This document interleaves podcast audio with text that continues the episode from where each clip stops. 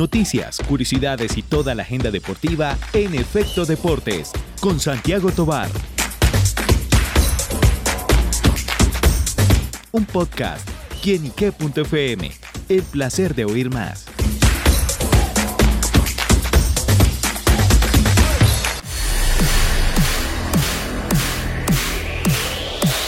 Saludo muy especial para todos nuestros amigos, seguidores y oyentes de quienique.com. Les doy la bienvenida a Efecto Deportes, este espacio que nuestro portal mira toda la actualidad y lo más destacado de la información deportiva. Y como siempre, en la voz y a cargo de nuestro analista deportivo, Santiago Tobar. Santi, bienvenido. Don David Palencia y a todos los seguidores de quienique.com que están con nosotros en estos podcasts, en estos espacios de Efecto Deportes. Muchísimas gracias por acompañarnos y bueno, muchísimas gracias también a David Palencia por invitarme a este espacio en donde vamos a hablar de los cuatro o las cuatro noticias del fin de semana y también vamos a hablar de lo que serán para que todos ustedes estén conectados eh, los partidos de la Copa Sudamericana y de la Copa Libertadores que se van a disputar durante esta semana, que bueno, vuelve después de algunos días de para, pero que ya con estos resultados vamos a empezar a ver si algunos equipos de nuestro fútbol empiezan a asegurar su clasificación a las siguientes rondas. Sin duda, bueno, esta semana llena de fútbol para que todos se programen, para mirar el balance de todos los equipos colombianos, tanto en Copa Libertadores como en Copa Suramericana. Pero antes de ir allá, pues empezamos con estos temitas. Así que el primero, bueno, pues del fútbol, nos vamos al fútbol profesional colombiano y sin duda la lamentable situación del Once Caldas. Bueno, es que el equipo colombiano, el equipo de Manizales, viene acumulando una serie de derrotas. De hecho, estábamos haciendo un análisis previo a, empezar este espacio y nos dimos cuenta que el equipo de Pedro Sarmiento, desde que llegó el, técnico que también fue de Nacional el año pasado, no ha podido ganar con el equipo blanco blanco. Con la compañía Hernán Herrera. Exactamente. Eh, ha tenido varias complicaciones, ha venido a Bogotá, ha ido a varias ciudades, no le ha ido muy bien. También hay que decir que la suerte tampoco lo ha acompañado mucho al equipo de Sarmiento. Eh, sin embargo, también cabe aclarar, nosotros estuvimos en algunos partidos acá en Bogotá del Once Caldas, se vio un equipo bastante perezoso, se vio un equipo que no le mete mucho, mucha fortaleza. Eh, de hecho, hubo bastantes comentarios por parte de la prensa, sobre todo con la hinchada manizalita que vino hasta el estadio de techo en el último partido que, que enfrentó aquí en Bogotá a la Equidad. Y de hecho los hinchas estaban muy molestos precisamente porque venían desde la capital caldense hasta Bogotá eh, un trayecto bastante largo en bus y bueno, pues ustedes saben todo lo que tienen que hacer los aficionados del fútbol para acompañar a su equipo. Una falta de actitud que se ve, ¿no? Exactamente, y también que Pedro Sarmiento pues en realidad le da la, digamos que la razón a la prensa cuando le empiezan a preguntar sobre el rendimiento del equipo, sobre cuáles son las cosas que están faltando, los análisis y demás, y al final termina dando y dando la razón, pero no termina dando un argumento convincente para que la hinchada pues esté un poco más tranquila. Sin embargo, el tema es que sigue perdiendo, sigue pasando puntos, sigue complicado en el tema del descenso, entonces vamos a analizar realmente qué es lo que está pasando con el equipo de Once Caldas, porque pues perdió este fin de semana en un partido increíble donde tuvo mi, si puede decir miles, es poquito porque tuvo bastantes opciones frente y al, minuto en que fue, ¿no? Exactamente, frente al pórtico de Jaguares, en donde al final pues termina cayendo como visitante 1 por 0, una nueva derrota de Pedro Sarmiento que acumula. Le voy a leer solamente las estadísticas para que lo tenga claro. 15 remates del Once Caldas, 8 al arco, no tuvo la mayor posesión del partido, pero sí tuvo mucha efectividad o por lo menos intentó tener efectividad frente al pórtico del equipo de Montería. Sin embargo, al final se va con una derrota en el último minuto, un gol increíble, pero bueno, al final terminó siendo creo que... Eh, injusto para el equipo manizalita que sigue buscando, sigue intentando, pero al final no se le dan las cosas. Pierde un partido increíble por un gol de Breiner de Alba en el último minuto, en el último instante. Y bueno, pues al final la hinchada otra vez ingresó al estadio, esta vez sin muchos desmanes, la policía pudo controlarlo, pero al final sigue siendo una situación... La molestia está, pero pues eso no se debe presentar. Una situación complicada de Once Caldas, exactamente como usted dice, no se deben presentar este tipo de situaciones, pero también hay que entender al hincha, ¿no? Va hasta Montería desde Cal, desde Manizales, que no es fácil, si vienen en avión, en carro, o es porque de pronto vienen en un bus los hinchas de Holocausto Norte, que es la barra popular, eh, también la hinchada que está precisamente en Montería, que de pronto siguen a Once Caldas. salieron muy aburridos definitivamente y bueno, pues la situación del equipo Manizalita sigue complicada. Eh, creo que ya no lo van a sacar a Pedro Sarmiento, no ha podido ganar en lo que va de la liga desde su llegada después de perder el clásico 3 por 1 frente al Pereira en la fecha 5, imagínense. Ya vamos en la fecha 16, ya la próxima es la 17. Entonces ya son casi 11 partidos en los que el Once Caldas no ha podido ganar. Yo creo que ahí el Once Caldas le apostará al proyecto para el segundo semestre, salvar la categoría, tratar de clasificar, porque es que ya lleva siete torneos cortos en los que no ha podido clasificar a los cuadrangulares. Imagínense, casi cuatro años en los que no sabe lo que es el Once Caldas estar dentro de los ocho. Y también es un tema curioso porque es un equipo que, bueno, hasta donde yo sé, no está presentando afugias económicas, que eso sin duda impacta mucho en los jugadores y en los que ahorita se recae mucho también la responsabilidad en Dairo Moreno, ya un jugador veterano, en otro también como Sherman Cárdenas, que también ya tiene sus años y falta como ese punch del equipo. Así es, David. Lo que sucede es que se le ve la poca actitud a los jugadores que tienen en este momento. Si bien tienen nombres interesantes que alguna vez fueron figuras en el fútbol colombiano, como el caso de John Pajoy, también de Sherman Cárdenas, el propio Dairo Moreno. Eh, no se le ve una... El arquero paraguayo está sentado. Exactamente, tiene un arquero paraguayo ahí sentado, tuvo, recuerdo en ese partido frente a la Equidad, tuvo ese 4 por 1 que Equidad no venía marcando goles, que se le criticaba por estar jugando a la defensiva y preciso le meten cuatro goles. Al final fueron unas desconcentraciones del arquero y de la defensa bastante graves. Quedaba siempre un central cuando venían otros tres atacando. Los cogían de contra y pues bueno, les ganaron un partido increíble en esa ocasión y ahora se está dando la constante de que el, el equipo de Manizales no suma de a tres ni, su, ni al, ni tampoco de a uno, porque pues los empates aquí según lo que vemos, solo ha ganado dos veces en, el, en lo que va el campeonato, precisamente a uno de los equipos más regulares del torneo que fue que es Millonarios, que en ese momento jugó con suplencia, y luego al Bucaramanga cuando estaba el Quinsoto. Vea pues, un exjugador del el Once Caldas haciéndose cargo del equipo y el equipo empezó a andar, tenía dos victorias al hilo, y al final lo cambiaron por Pedro Sarmiento y esa es la situación. Seis empates, ocho derrotas, último en la tabla, 12 puntos ya sin opciones de clasificar. Y bueno, pues vamos a ver la tabla del descenso porque es que David, eso, esto es una cosa de locos, la verdad lo que pasa con el Once Caldas. Y lo que usted dice, no es como la situación del Deportivo Cali, al cual pues bueno... Es que uno dice, bueno, uno entiende que es que hay falta de pagos en los jugadores, una situación administrativa muy complicada, que esos temas externos permean mucho al jugador, pero en, en el Once Caldas no, no pasa eso. Exactamente, y bueno, pues es que le voy a leer la tabla del descenso porque ya el Once Caldas está muy cerca de los puestos para ir al descenso directo en el fútbol colombiano.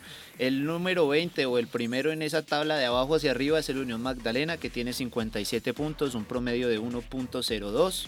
El Atlético Huila en el puesto 19 con 18 puntos, que es lo que lleva en el torneo, 1.06 de promedio. Este es el rival más complicado porque si gana, si empieza a sumar de a 3, se le complica porque no tiene los acumulados de los otros torneos, sino que se le empieza a contar desde este. Entonces, pues complicado el panorama para el Once Caldas, que es puesto 18 en este momento, 105 puntos, un promedio de 1.12. O sea que una victoria, dos victorias del Atlético Huila antes de terminar este semestre y otras dos derrotas del Once Caldas podrían estar dejando al equipo de Manizales en el puesto 19 del descenso y a punto de llegar a la segunda categoría, algo que pues seguramente pasó en sus inicios cuando era el Deportes Caldas, cuando era el 11 Municipal de Caldas, pero que en la historia del 11 Caldas lo que tengo entendido es que no ha descendido eh, en, la actual, en, el formato actual del fútbol colombiano. Entonces, una situación preocupante porque igual más adelante también está Alianza Petrolera puesto 17 con 1.17 que sigue sumando también y que ha hecho un buen torneo. está haciendo un muy buen torneo si bien queda un semestre, digamos que un torneo corto, aún la situación está complicada porque pues a quién se trae para salvar toda esta, toda esta situación del Once Caldas. Eso es lo que se deben estar preguntando los hinchas y bueno pues lo que debe hacer el equipo de Manizales es que en estos tres últimos partidos tiene que salir a buscar al menos uno de los tres puntos para no quedar tan complicado al final del torneo David. Bueno pues esperemos lo que pase con la situación del Once Caldas que bueno esperemos por ser un equipo en el que en el 2004 le dio otra Copa Libertadores al fútbol colombiano pues esperemos que se revierta esta situación.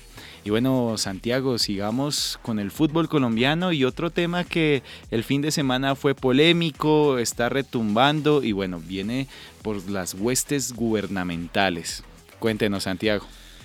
Bueno, David, pues es un tema que se manejó durante el fin de semana, como usted lo mencionaba. Es una propuesta que se ha conocido acerca de el fútbol colombiano, de los derechos de transmisión. Como ustedes saben, pues Win Sports tiene un contrato hasta el 2026 con el, la división mayor del fútbol colombiano para transmitir todos los partidos del fútbol colombiano, Liga Betplay, Copa Betplay, eh, Torneo Betplay y Liga Femenina.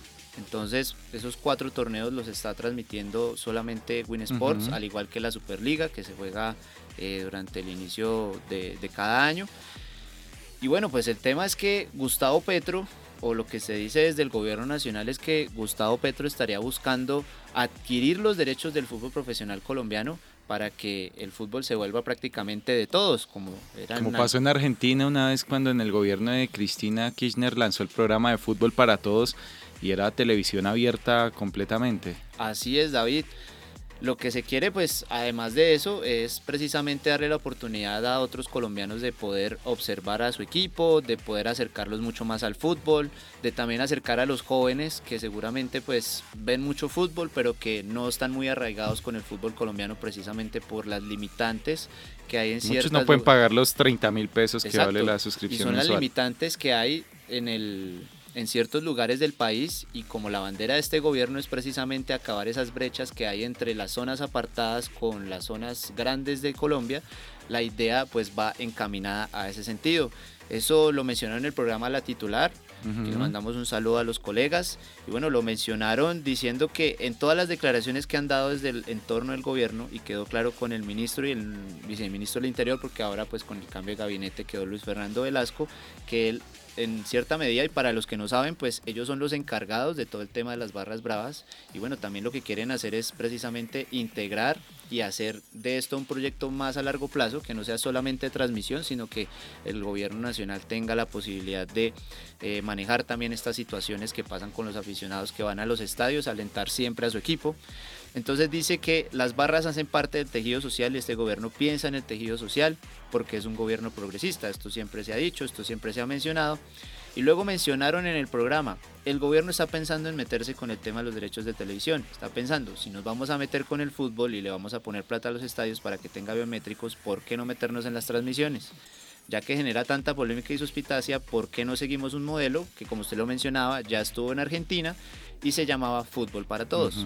Entonces, pues, en lo personal, una idea bastante, digamos que en el papel muy Por darle la oportunidad a todos de que, porque el fútbol más allá es un entretenimiento y ser un negocio privado, tiene un interés público que abarca masas, que abarca eh, miles de personas y pues es bonita la oportunidad para que todos puedan ver a su equipo favorito. Exactamente, y acercar precisamente a los jóvenes que cada vez están saliendo mucho más futbolistas, también en otros deportes, que es lo que también se quiere con el Ministerio del Deporte. Pero... Pero de a poquitos, ¿no? y, y, bueno, pues lo que sucede es que primero hay que ver de dónde va a salir la plata, cómo se va a manejar el tema. Cómo está el contrato. Quién va a transmitir o qué canales van a transmitir. El negocio por medio ahí. Sí, porque recordemos que si, digámoslo, digámoslo así, si por ejemplo el gobierno nacional adquiere los derechos, entonces uno dice, bueno, pero el gobierno nacional... América Millonarios en el canal institucional. Exactamente. ¿Cuál es el canal del, del, del gobierno nacional? El canal institucional. Entonces,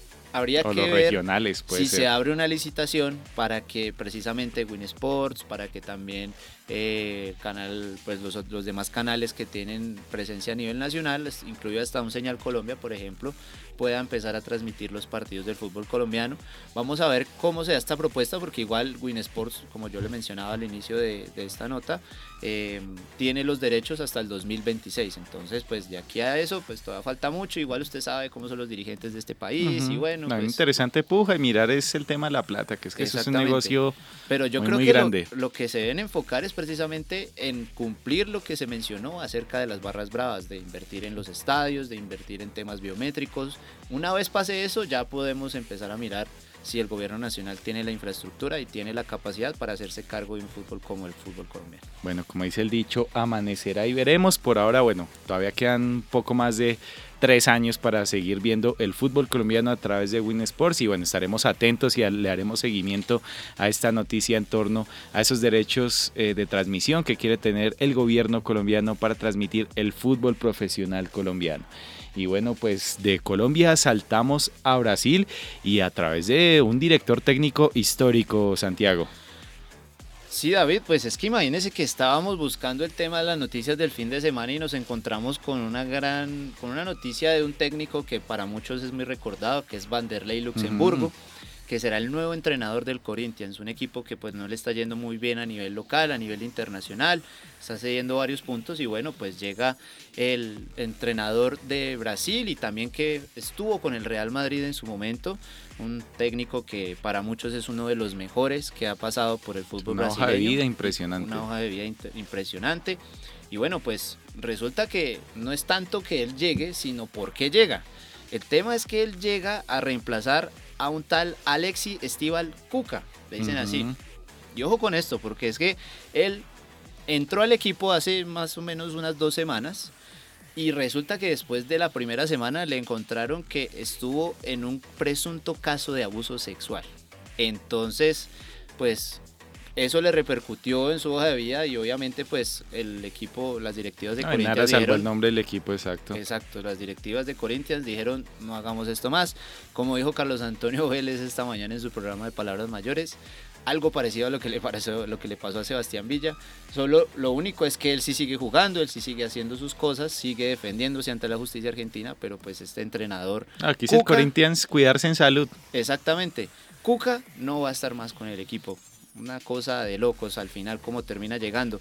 Sin embargo, Luxemburgo, pues bueno, va a dirigir un equipo que viene complicado, eh, tiene 70 años, una edad digamos que no tan común para un entrenador de fútbol, algunos de ellos no, no llegan hasta ese punto, pero pues bueno, es uno de los... Eh, la experiencia sin duda. Es uno de los experimentados del fútbol brasileño, eh, llega hasta el 31 de diciembre de 2023 y bueno, pues viene a apagar un incendio que, pues al final está complicado en esta situación.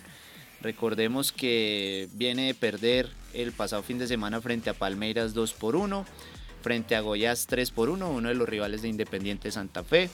Eh, por la Copa Libertadores pues no va tan bien, eh, solamente le ha podido ganar a Liverpool de Uruguay como visitante, perdió con Argentinos Juniors de local entonces, pues viene a, apagar un incendio bastante complicado. Y bueno, pues es que hay jugadores recordados, Renato Augusto, eh, también tenemos a Ángel Romero, el, hermano, gemelo de, de, Oscar. De Oscar Romero en, Boca Juniors. Tiene a un, a Paulinho que jugó en el Barcelona, jugó en China. El histórico Casio en el arco. Exactamente, Casio. Y bueno, pues ahí nos podemos seguir quedando y nombrando un montón de jugadores. Pero entonces digamos que la situación va más en cómo llega el, el entrenador brasilero a dirigir a un equipo que, bueno, pues si bien no está jugando su mejor fútbol, pues tiene jugadores para poder recuperarse y esperar si puede volver a tener esa, digamos que ese renombre que ha tenido a lo largo de su historia. Bueno, pues esperemos cómo le va a Vanderlei Luxemburgo en esta campaña con el Corinthians de Brasil, sin duda uno de los equipos más grandes del país suramericano. Y bueno, de la pelota de fútbol pasamos al fútbol americano, sin duda porque hace pocos días pues conocimos el draft. El draft es uno de los, llamémoslo así, uno de los eventos o pasos más importantes especialmente en el deporte estadounidense, donde se reúnen una cantidad de jugadores, se puede decir como una especie entre comillas de subasta donde se escogen los mejores equipos y fichan para los grandes equipos. ¿Qué pasa en este draft, Santiago? Bueno, pues como algunos de ustedes ya pudieron ver en quienique.com, un colombiano va a jugar por primera vez en la National Football League de los Estados Unidos, uno de los deportes que es por excelencia más popular en, los Estados, de... en los Estados Unidos, con el Super Bowl y todo lo que ha movido a nivel comercial. Eh, Cristian González es un colombiano que, bueno, nació en Estados Unidos, pero que tiene papás colombianos, entonces pues eh, fue uno de los seleccionados por los England, England Patriots eh, para jugar en esta temporada que bueno pues seguramente tendrá bastantes emociones eh, es un equipo que a lo largo de los últimos años ha venido creciendo, ha venido siendo protagonista. Ahí jugó un tal Tom Brady, que es uno de los quarterbacks más recordados. Ahí, Entonces, digamos que el colombiano, pues bueno, estaba sonando antes del tema del draft se le vio muy bien en las, en las pruebas, que bueno, hacen unas pruebas antes como para ver algunos de los jugadores, eh, con público y todo, es que eso es un espectáculo, mejor dicho, que yo creo que no hay en otra parte del mundo. y al final pues terminó siendo seleccionado por este equipo de la NFL y bueno, pues digamos que aparte de eso, pues una nota interesante o un tema interesante es que 54.4 millones de personas vieron el mm. draft en el 2023. O sea que... Toda la población de Colombia. Exactamente. Más, los, más los compañeros venezolanos, yo creo que llegamos a esa cifra. Y pues imagínense, tanta gente viendo el draft de los de, la NFL que bueno pues como le decía es el deporte más popular. El béisbol también tiene una gran participación pero la NFL es el que se lleva siempre todas las miradas. Yo antes conocía más que todo era más popular el draft en, la NBA no exactamente sí. Sí que, que también tuvimos presencia colombiana Brian Angola que al final pues eh, no terminó terminó siendo seleccionado pero al final ocurrió un, tema, un tema complicado eh, después se fue para Europa y bueno, pues eso ya es otro tema. Pero entonces, aparte de esto, pues es que la cifra creció bastante, David, porque es que el año pasado fueron 34.2 millones de personas. O sea, igualmente es un número nada envidiable. Y subir 20 pues, a 20 la cifra. Sí, 20 millones de personas más lo vieron en este 2023. Y bueno, fueron solo tres días, imagínense. Uno en tres días hacer, un, hacer que 54 millones de personas estén pendientes de, un draft, porque ni siquiera es un partido, de un draft en donde escogen a los mejores jugadores para los equipos. Pues bueno, ahí estuvo el colombiano Cristian, a quien le enviamos un saludo, aquí en kenique.com, le deseamos lo mejor en esta nueva etapa. Y bueno, pues vamos a ver cómo se da también la temporada de la NFL, que eh, comenzará muy pronto. Y que bueno, también el colombiano eh, nos dé muchas alegrías porque en los Estados Unidos hemos tenido muy buena representación, sobre todo en el fútbol que pues es nuestro fuerte. El soccer allá. El soccer allá, pero ahora vamos a, estar en la NFL eh, con una representación colombiana. Bueno, pues sin duda ante esta noticia también pues vale la pena echarle un ojito a la NFL y bueno, aprender un poquito más sobre el fútbol americano y por qué no con la llegada de este colombiano a, esta liga tan importante, pues también eso atraiga mucho más, al, se haga más afición del fútbol americano acá en Colombia. Y bueno, pues Santiago, para cerrar, pues nos vamos con el calendario, lo que traerá la Copa Libertadores y la Copa Suramericana para los equipos colombianos en esta semana. Así es, David. Bueno, tenemos partidos de Copa Libertadores, Copa Sudamericana, después de varios, después de algunas semanas de parón, eh, para darle continuidad a las ligas de cada país, porque bueno, ya el calendario aprieta. Tenemos también el inicio muy pronto de lo que será el Mundial Sub-20, que bueno, pues han habido algunas polémicas porque algunos jugadores no se van a prestar, como el caso de Oscar Cortés de Millonarios que bueno, pues jugará precisamente durante esta semana. Empecemos con la Copa Libertadores, David, porque hoy tenemos un partido bastante recordado para los hinchas de Atlético Nacional. Se enfrentará al Olimpia de Paraguay, eh, que fue el equipo contra el que jugó su, su, final. su final en 1989, su primera Libertadores en toda la historia, que terminó con una tanda de penales bastante extensa, donde la figura fue Reneguita. Hoy se recuerda toda esta situación y bueno, después de varios años se vuelven a encontrar en la fase de grupos, van a jugar en el Atanasio Girardot desde las 7 de la noche, horario de Colombia. Eh, también tendremos hoy por la Copa Sudamericana el partido entre Tolima y Sao Paulo. El Deportes Tolima sin margen de error porque el equipo brasileño ya ganó sus dos partidos. Entonces, pues para lograr esa clasificación a los octavos de final va a tener que sumar de a tres en su casa por lo menos y esperar los resultados de visitante. Jugará ante el equipo brasileño este, esta tarde a las 5 de la tarde eh, en el estadio Manuel Murillo Toro o Gabriel Camargo. También, bueno, para mañana tendremos en la Copa Libertadores, déjeme yo reviso aquí rápidamente, a Medellín, nada más y nada menos, frente a Metropolitanos de Venezuela, uno de los rivales o el rival que en el papel es el más asequible. Obligado a ganarle. Obligado a ganar si quiere pensar en la clasificación a la siguiente ronda. Eh, se jugará este miércoles desde las 9 de la noche en el estadio de el Atanasio Girardot. Y mañana, eh, o bueno, más bien este miércoles, tendremos a lo que le decía, a Millonarios enfrentando a América de Minas Gerais desde las 7 de la noche, horario de Colombia, para buscar esa clasificación a la siguiente ronda de la Creo que ganando este ya tiene casi medio pie, para clasificar en la siguiente. Eh, Recordemos solo pasa uno, ¿no? En Suramericana, el primero. Eh, solamente pasa uno directo a octavos, pero hay una ronda previa en donde se enfrenta el segundo de cada grupo con el tercero del grupo de Libertadores. Entonces ahí se enfrentan como la Europa League, eh, se enfrentan y de ahí salen los clasificados a los octavos de final. Eh, tendremos también el jueves por Copa Libertadores eh, al Deportivo Pereira, que bueno, pues quiere seguir soñando con la clasificación. algo, una, algo, una buena sazón en, en la bombonera. En la bombonera dejó muy buenas sensaciones. Y bueno, va a enfrentar a un Monagas de Venezuela que, como decía anteriormente, también es uno de los equipos eh, llamados a vencer. Y bueno, lo enfrentará este jueves desde las 9 de la noche en el Estadio Hernán Ramírez Villegas de Pereira. Y finalmente en la Copa Sudamericana, este jueves también se enfrentará Universitario frente a Independiente Santa Fe desde las 9 de la noche en territorio peruano. El equipo cardenal que bueno, viene muy bien también, un empate y una victoria. Con una victoria pues puede empezar a pensar eh, precisamente en esa clasificación, en un grupo que está bastante reñido y que bueno, esperamos que los equipos colombianos tengan una muy buena participación durante este 2023. Esa es la agenda que tenemos por ahora en materia internacional.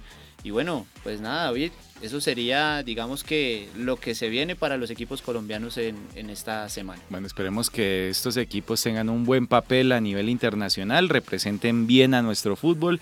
Y pues bueno, gracias Santi por traernos esas noticias que impactaron el fin de semana en el mundo deportivo aquí en Efecto Deportes.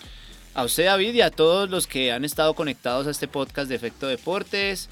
Y bueno, pues esperemos seguir con ustedes para que esto siga creciendo y que ustedes estén siempre muy informados cada inicio de semana con lo que dejó el fin, eh, con lo que dejó la fecha de fútbol del fin de semana, también de otros deportes y con lo que será la agenda deportiva de la semana para que hablen con sus amigos, lo compartan y bueno, sigan toda la información deportiva en Efecto Deportes y también en quienique.com. Bueno, ya lo saben amigos, a Santiago le damos las gracias por estar aquí en Efecto Deportes, a ustedes siempre por su sintonía. Recuerden que esto es quienique.com, el placer de saber, ver y oír más. Nos oímos a la próxima. Chao, chao. Bye.